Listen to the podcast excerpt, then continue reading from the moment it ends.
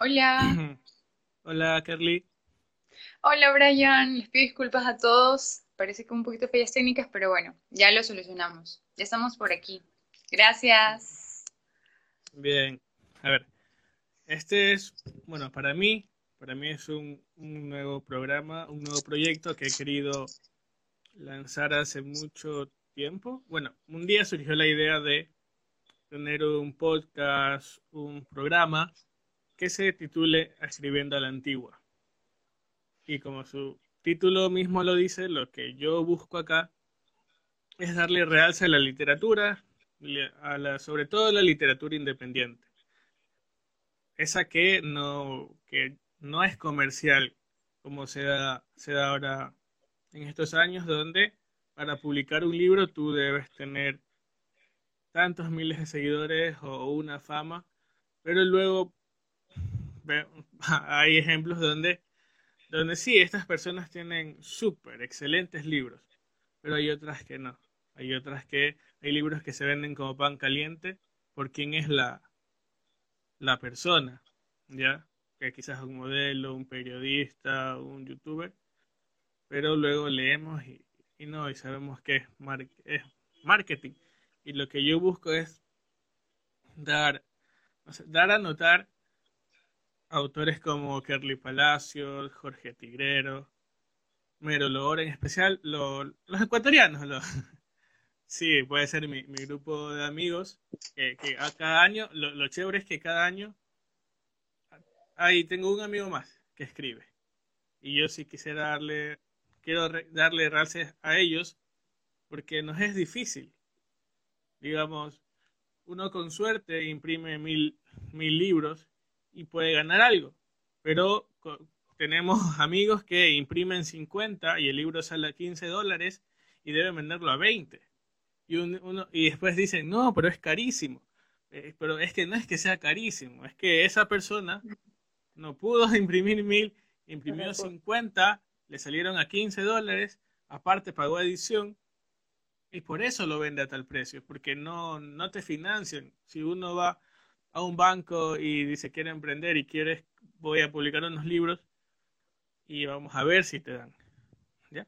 Y en este primer programa, para no hacer tan larga esta introducción, tengo aquí a una gran amiga, a Carly Palacios, que escribe unos poemas increíbles, ¿sí? Lo que imprime, sé que lo se le acaba rápido porque realmente escribe bien, realmente. Hola, Kerly. Hola Brian, gracias primero por la invitación, gracias a todas las personas que se están uniendo por darse este tiempito con nosotros para compartir un poquito de literatura, un poquito de arte, que es algo que, nos une y que nos gusta también como autores ecuatorianos, ¿no? Eh, por ahí saludo a algunos que se están uniendo. Félix, hola mi querido Félix, ¿cómo estás? Félix. Un gran escritor también. David Zambrano, un gran amigo. Por ahí, hola Rocío, Olis. Copy Inspiration, bueno, algunos de los que se van uniendo, gracias por estar aquí compartiendo la mañana con nosotros. Bien, Carly. Bueno, hablar aquí un poquito de, pero así muy, muy breve, ¿cómo es tu inicio en la literatura? ¿Cómo decides publicar El desvelo de mis versos, que es por el cual la mayoría de, de público aquí en Instagram o en las librerías te conocemos? Eh, Sabes que el desvelo de mis versos nació prácticamente eh, como un diario.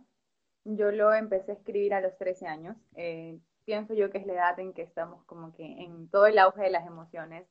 Cuando eres joven pues empiezas a sentir em, diferentes, es una rueda prácticamente de, de, de emociones en la que tú te llevas empiezas a analizarlas, empiezas a examinarte y empiezas a decir, bueno, empiezo lo de aquí me llama la atención, lo de acá no, lo de acá. Entonces empiezas a experimentarte en otros, en otros ámbitos que de alguna manera te llevan a cuestionarte muchas cosas y empiezas a plasmarlas.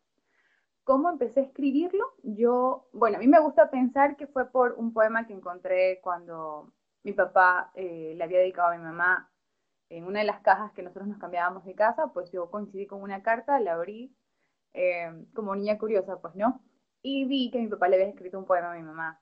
Entonces, a él más o menos como que iba de esa línea y le gustaba escribir. Y yo creo que desde ahí empezó el interés de, ver las rimas, de ver los sentimientos que le expresaba ella a través de, sus letras. Además que ellos tienen muy buena caligrafía, lamentablemente no lo heredé yo, pero, pero la verdad que a mí eso creo yo que fue como que el inicio, el, el impulso de decir, ¿por qué no seguir ahondándome más en esa línea? Y ya cuando estuve en el colegio, como decía al inicio, el tema de las emociones me empezó a llamar mucho la atención y, gracias a Dios tuve la, la, fortuna de contar con buenos maestros en el colegio que supieron regar la semilla en cuanto a mi, a mi interés por, por la poesía. Cuando hablamos de, de, clases de poesía o literatura ecuatoriana, o sea, éramos en primera fila. Eh, y la verdad que, que, lo disfruté muchísimo, yo creo que por ahí fue más o menos como que los comienzos, sin saber que iba a ser un libro. Cuando empecé a compartírselo a mis amigas en el colegio y veía que les gustaba, eh, algunas me decían, eh, querían escribirle a alguien y coincidían con ciertas citas de, mi, de, mis, de mis versos, pues para mí era bastante, bastante enriquecedor y saber, o sea, se sentía súper bonito saber que coincidías con sus historias porque el poema cuando lo escribes prácticamente deja de ser tuyo cuando otra persona lo lee. ¿Por qué? Porque ya no es tu recuerdo, ya es el recuerdo de otra persona. Y es algo súper lindo. Entonces, yo creo que, bueno, cuando, en ese compartir, en ese conversar con mis amigas, eh, nació la idea de, en algún momento quiero publicar un libro, en algún momento. Pero no lo veía tan, tan real, pero sí estaba en mente como que en algún momento compartirlo. Eh, más adelante recuerdo que como los escribí en diarios, a mí siempre me regalaban diarios cuando era chiquita, entonces los empecé a plasmar allí, los empecé a escribir y hubo un momento en que dije, bueno, ya tengo que transcribir todo esto. Porque yo era la del recelo de que van a leer mi diario, van a leer mi poemas, entonces te pueden perder, te pueden descubrir, pueden leer tu diario. exacto, era muy mío. Entonces dije, no. Um, entonces fue así, lo, lo transcribí y, y, las páginas las tenía, las tenía ahí guardadas. Tanto las tenía guardadas con una contraseña para que nadie la leyera. O sea, era tan, tan personal. Ojo, no todas las experiencias allí son mías. Obviamente hay unas que son muy cercanas, de, personas muy cercanas, pero, pero igual estaban plasmadas allí, entonces no quería que, que tampoco se, se, se, viralizara. Más adelante eh, tuve la oportunidad de eh, trabajar en una institución, una universidad privada, en la que conocí a, a muchos docentes del área de la literatura, en los que me, pudieron, por así decirlo, encauzar en el tema de poder publicar un libro. A mí ya me entraba la curiosidad de, ella quería, ya estaba como que en eso de los veintitantos, ya quería, dije, bueno, ¿por qué no, por qué no publicarlo? Em, pero sin saber, sin saber eh, el resultado que iba a tener, te lo juro. Era como un sueño bonito decir, bueno, quiero publicar un libro y ahí quedó. Y eso pasa con muchas personas, de hecho, a veces creo yo que nos ha pasado. O sea, cuando, cuando se pierde el miedo. Sí. ¿Cómo, le haces para perderle el miedo? Sabes que tú, eh, yo creo que debes tenerle fe a lo que haces. Debes, tenerle, debes creer en eso, porque si tú no lo crees, absolutamente nadie más lo hará. Habrá muchas personas que te dirán, sí, está bien, tendrás mentores, pero en ese caso creo yo que influye bastante la persistencia, muchísimo, la persistencia y el deseo de que quieras compartir eso. Porque en mí ya entró algo como de, bueno, quiero, quiero publicarlo y luego de aquello pues conocí, ya cuando estuve en el mundo ya editorial, eh, ya con, con, los docentes que conocí, como te digo, en, en la universidad, en el colegio, pues tuve ese roce de decir, ok, yo creo que, ¿por qué no? Entonces ahí empecé en la búsqueda de editoriales y, y me inicié con una nueva. Em, entonces yo creo que por ahí fue más o menos la línea de la publicación del desvelo de mis versos. Y hasta el momento la verdad que estoy muy satisfecha con, con él porque lo veo y es como que mi primer hijo y digo, wow. es súper bonito ver, eh, ver los escritos de recuerdas, porque eh, hay escritos a los que quise que se mantuvieran intactos en esencia para ver, o sea, era como que tenía que serle fiel al, al momento que sucedió y no quieres cambiarle nada. Pero hay, hay versos que sí, se van mejorando con el tiempo y, la verdad que es algo súper bonito. Esa fue mi experiencia con el Sí, fue, bueno, cuando nos visitaste en playas y bueno, creo que fue ahí, por ahí, creo que había leído uno que otro, pero en ese momento tú escogiste los mejores y el público que estuvo ese día se, se, notaba los suspiros, se notaba todo, y desde allí, al menos aquí en Playas, como que ya Kerlis Palacios empezó a, a darse a conocer, te empezaron a seguir, porque, como dije al principio, escribes muy bien. ¿ya? Entonces, sí, sí quería también recordar esta parte porque hay muchos, yo, creo, y estoy seguro, que también tienen, tienen borradores, tienen escritos, tienen libros ya terminados, pero está el miedo. Y uno es el miedo a publicar porque quizás piensen que, que está mal, ¿sí? Y, lo, y creo que no, pues, no sé si la memoria me falla, Borges lo dijo que nunca vas a terminar un libro. Siempre vas a querer eh, mejorarlo, mejorarlo, mejorarlo y, nunca lo vas a mejorar. Nunca, porque al final entre mejorar y mejorar se pierde tu esencia. Y yo te lo decía en la semana. A mí me gusta cómo tal corrector hace su trabajo y es chévere, pero llega un punto en el que tú dices, no, pues si ya cambiamos esto, como que se va la esencia. Pero también hay otro problema, que hay quienes escriben sobre ellos, o sea, cosas personales. Y también está el miedo, ¿no? Pues ahora se van a enterar de esto. Y, y entre todas estas cosas, pocos son los que dicen, bueno, voy a publicar. ¿Sí? Y a veces estamos a, estamos a un miedo de, de, no sé, de cumplir nuestras, nuestras metas, sí. Porque, a ver, otra, otra pregunta, ¿qué, cuando lo viste publicado, cuando lo presentaste, ¿cómo? ¿Cómo cambia tu vida allí? Porque algo, algo cambia. Sí, totalmente. Sabes que, Brian, antes de, contestar esa pregunta, quisiera hacer un paréntesis con respecto a lo que comentabas anteriormente. Em, sí, pasa que hay muchas personas que tenemos los escritos, pero aquí, por ejemplo, quisiera que se hagan una pregunta antes de, si de verdad lo que están escribiendo ustedes creen que quieren compartirlo con los demás o lo escriben para ustedes.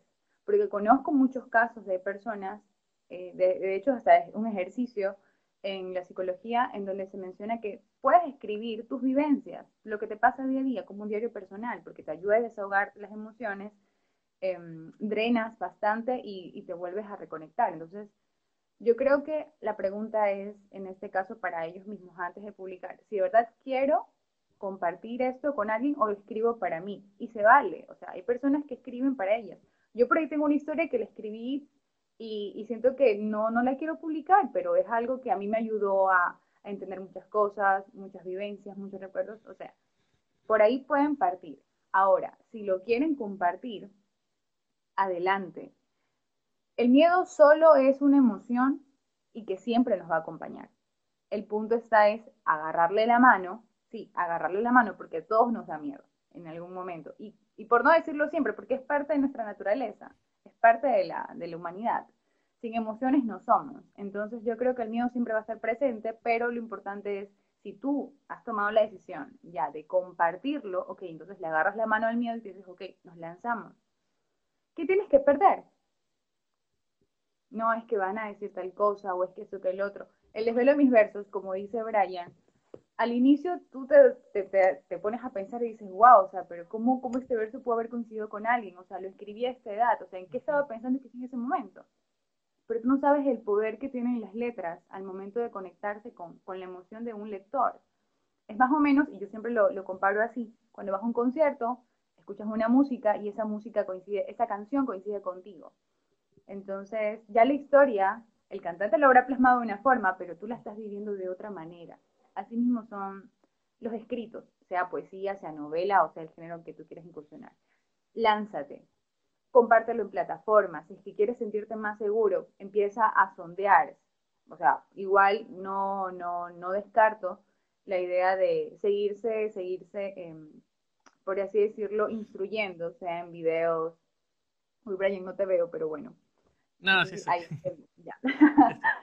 Em, seguirse instruyendo, seguirse capacitando. Si hay talleres, aprovechenlos. Si hay videos por YouTube, aprovechenlos. Estamos en la era de la información. Entonces, todo está así, a bandeja.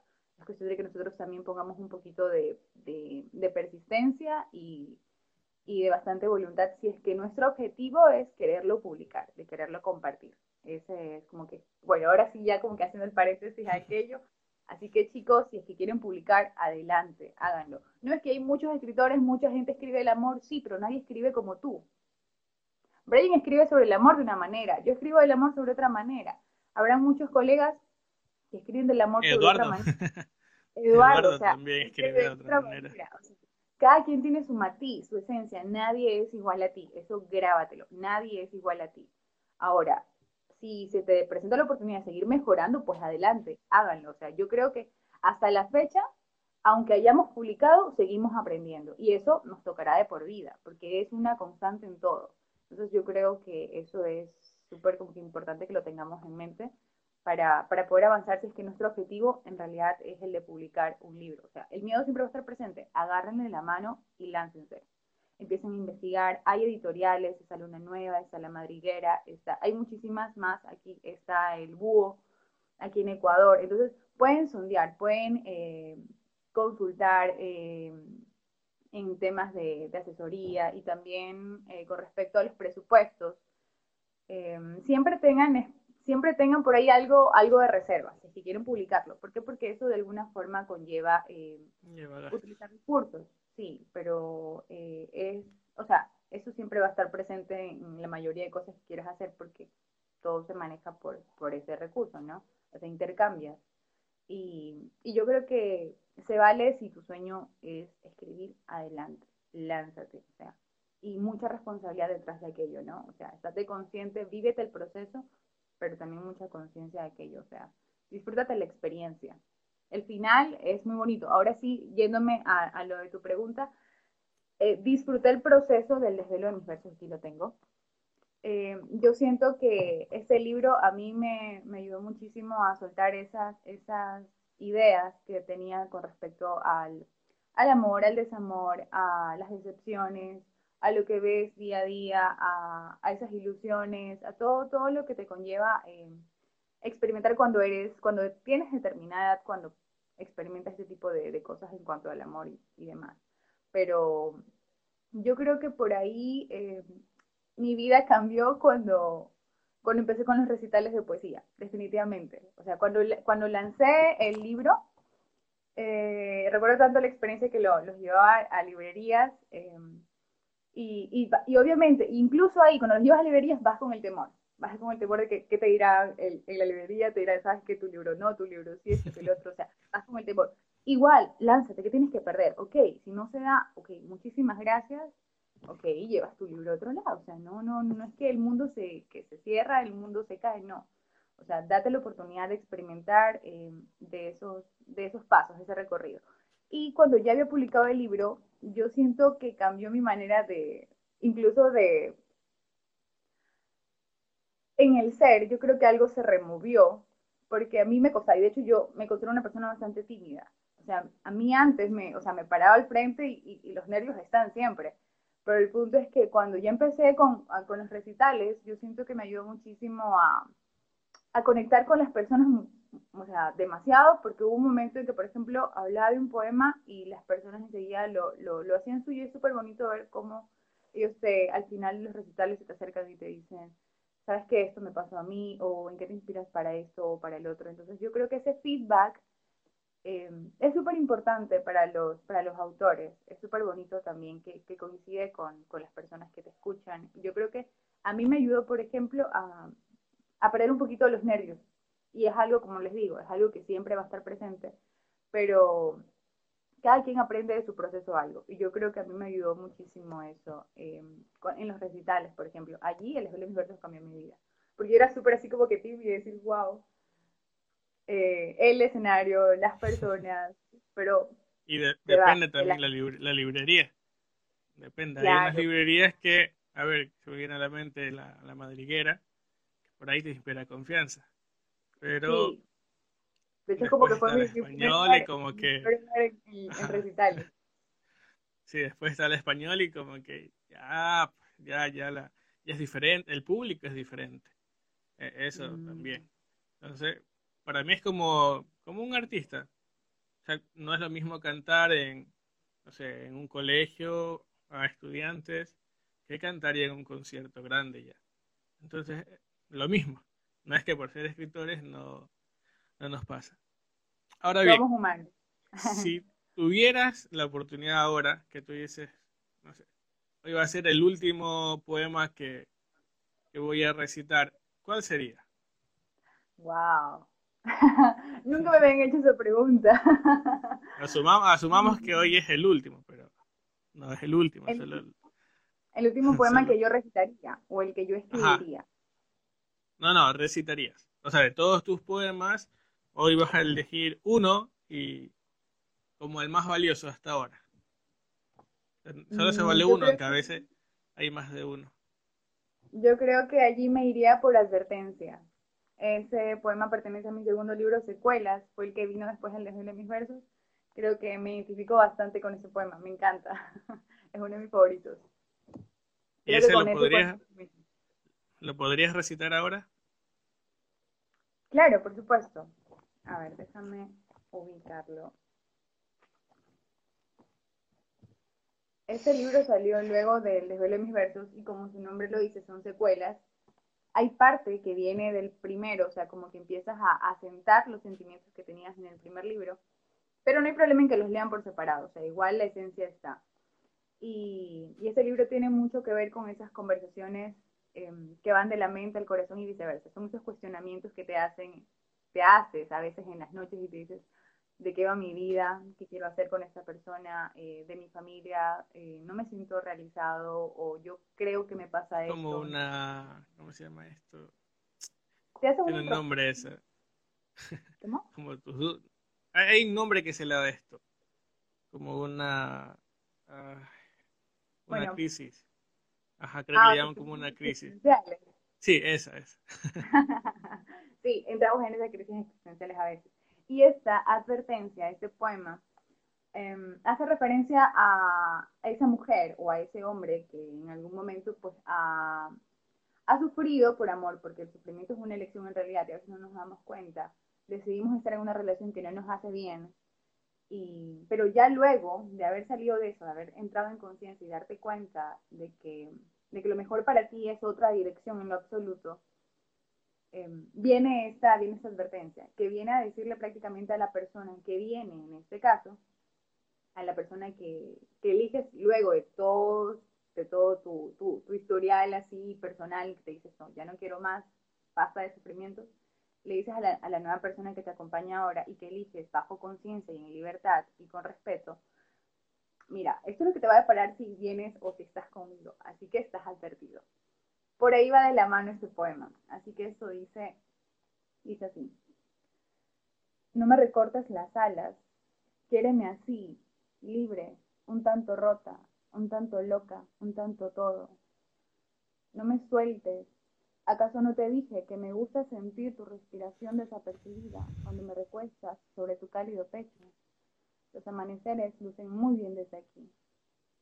No me pintes la vida de colores porque soy de grises, un afán del color negro, aunque con un par de matices.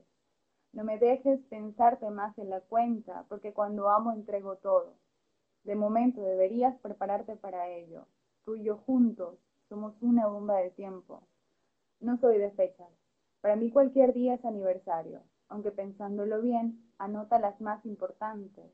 No vaya a ser que se me olvide en qué verano estamos. Recuerda, soy de galletas y chocolate caliente en invierno. Soy de guardar botones en aquellas latas redondas como en los viejos tiempos.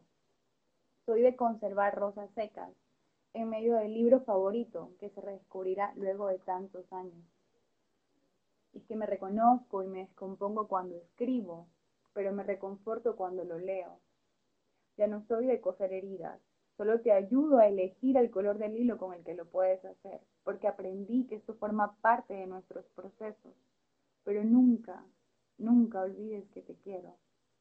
Es que me encanta compartirme contigo, el disfrute de las cosquillas por las mañanas en domingo, la mancha de harina en la punta de tu nariz cuando inventamos una nueva receta de amar.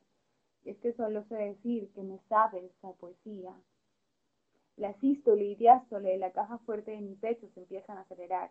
Tú y yo juntos bien sabemos lo que significa eso.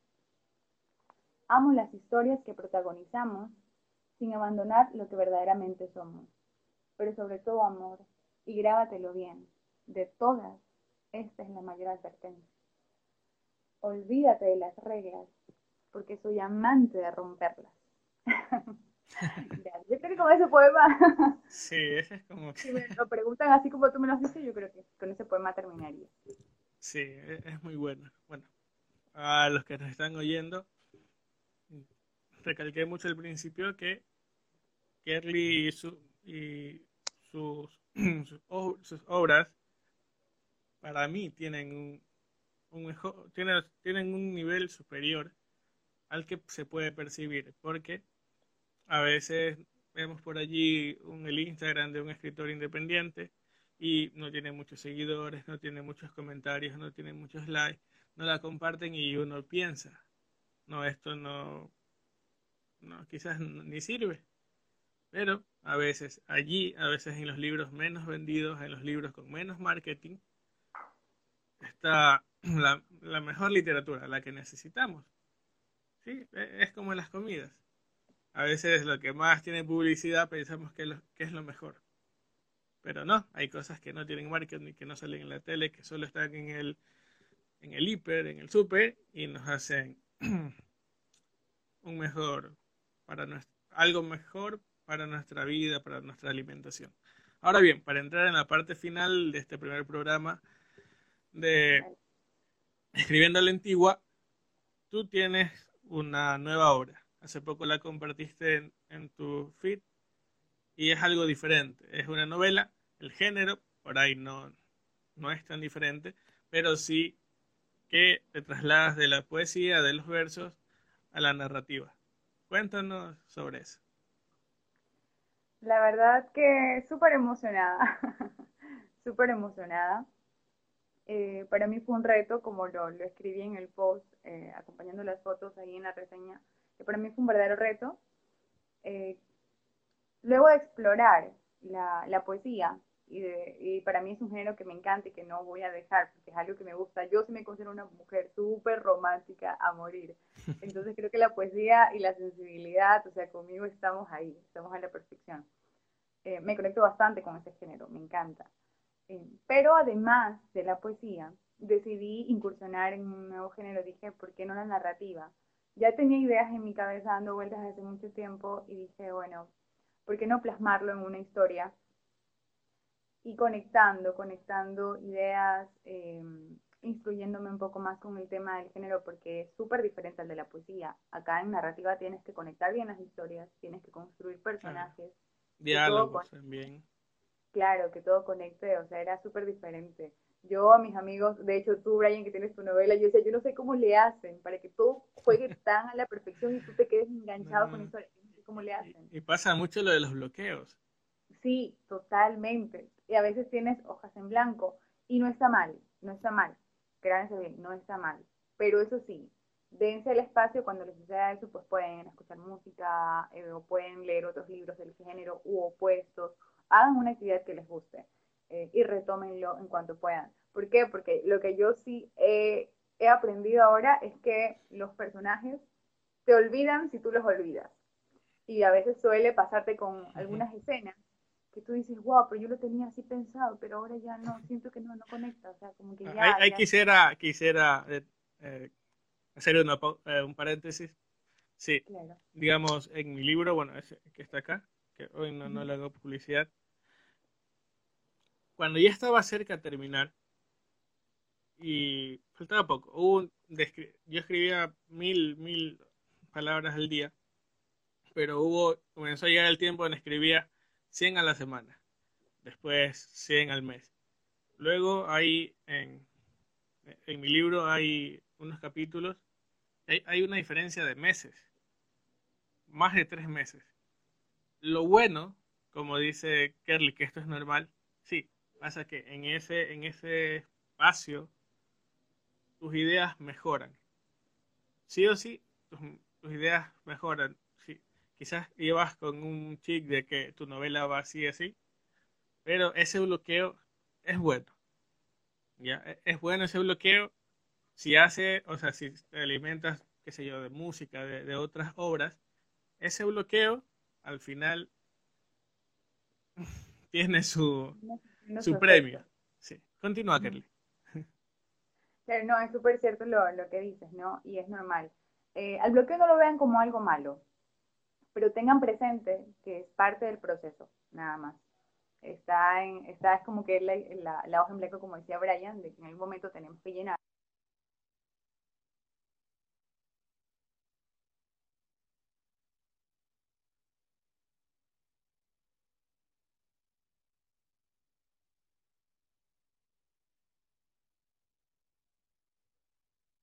Bien, ahí se me fue Kerly.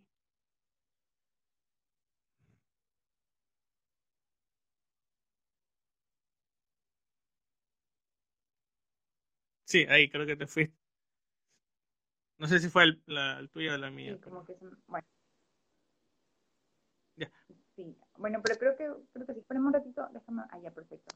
Entonces, eh, yo creo que va mucho de la mano con, con, el tema de, bueno, la narrativa para mí en lo personal, eh, con este nuevo género me, me, gustó. Y mucho más, como les decía, como me encanta el romance, decidí eh, incursionarlo en, este, en esta nueva línea y hasta el momento pues puedo decir que fue un género que me encantó explorar. Em, los personajes, yo tuve muchas discusiones con la protagonista, de hecho, lo admito, em, pero yo creo que, es un personaje que nos enseña tanto y espero que llegue al corazón de las personas cuando lo lean. Ese mensaje, eh, la historia como tal, tiene un trasfondo también social que espero de alguna forma eh, conecte eso es lo, lo, importante. Además, obviamente, em, las escenas, la trama, los giros que, que, que ven en el, en, el, transcurrir de la, de la historia. La verdad que a mí los personajes me han enseñado muchísimo. Y, y bueno, eso. Estoy súper emocionada, muy contenta. No voy tantos detalles, pero más adelante espero tenerles ya sorpresas sobre aquello. Claro, si quieren saber el título, acá no lo va a dar, pueden ir a su a su feed y ahí sí está igual es algo como que lo escuchas y dices, wow. Sí, la sinopsis, o sea, de momento todavía no la desvelamos, pero el título del libro es No puedo hacerte el amor. Es una historia de romance erótico, mm, está dirigida a un público adulto, tiene, tiene matices eh, donde se visibiliza la, el trance de, de las emociones humanas y esa parte para mí es fundamental y creo que es lo que remarca prácticamente toda la historia. Y me encanta, me encanta en donde, como te digo, por eso me imagino yo que conecté tanto con la poesía, porque ese tema de la sensibilidad era algo que, wow, me, me tiene ahí. Mm, eso me pasó con, el, con la historia. Fue como que un poco de, la mezcla de ambos. Y encontrarán por ahí unas líneas ahí, no, no, no afirmo, pero pueden encontrar quizá algo de, un, verso por allí, ya como, como parte de la, de la línea en la que me manejo. La verdad que eh, fue casi imposible dejar la poesía en una historia, pero bueno, forma parte de y me gustó, me gustó muchísimo. A ver, bueno, apagué la cámara un segundo, no, no es que me fui. Okay. Bien, un referente para ya la parte súper final en cuanto, a ver, literatura, narrativa o poesía, un referente, ah, no sé, que tú tengas presente. Sí, porque mm, siempre hay como un autor. Sí. Ok, ok, ok. En poesía tengo a Dolores Vintimilla, que yo creo que muchos la conocemos, es la poetisa que nos enseñan en el colegio siempre cuando hablamos de literatura ecuatoriana. El poema que a mí me marcó, así, me marcó, cuando escuché ese poema yo dije, wow, cuánta esencia, cuántos sentimientos a flor de piel se expresan aquí. O sea, a mí me marcó ese poema y, yo creo que también fue parte de los inicios de, escribir el desvelo de mis. Ese tema, un poquito, por así decirlo, trágico, agridulce, enamoradizo, que a lo que se plasma no se ve tan mal. Ella lo hizo tan bien que para mí es una de mis, ah, la, la, así, para mí es una de mis favoritas, mis poetas favoritas. De ahí, eh, en novelas, en narrativa está em, Carolina Andrade con su novela Frágiles. Me encanta esa historia, o sea, los matices, el, desarrollo, los personajes. Me encanta, me encanta en absoluto. Yo creo que ellos dos son los que, los que recomiendo siempre. Y, bueno, en cuanto a, influencias, ¿no? A influencias para iniciarme, hecho, en este género. Y de ahí, em, sí, yo creo que con ellas dos. Y de ahí obviamente, hay muchos autores, y aprovecho aquí como que el paréntesis, hay muchísimos autores ecuatorianos que de verdad tienen que conocer.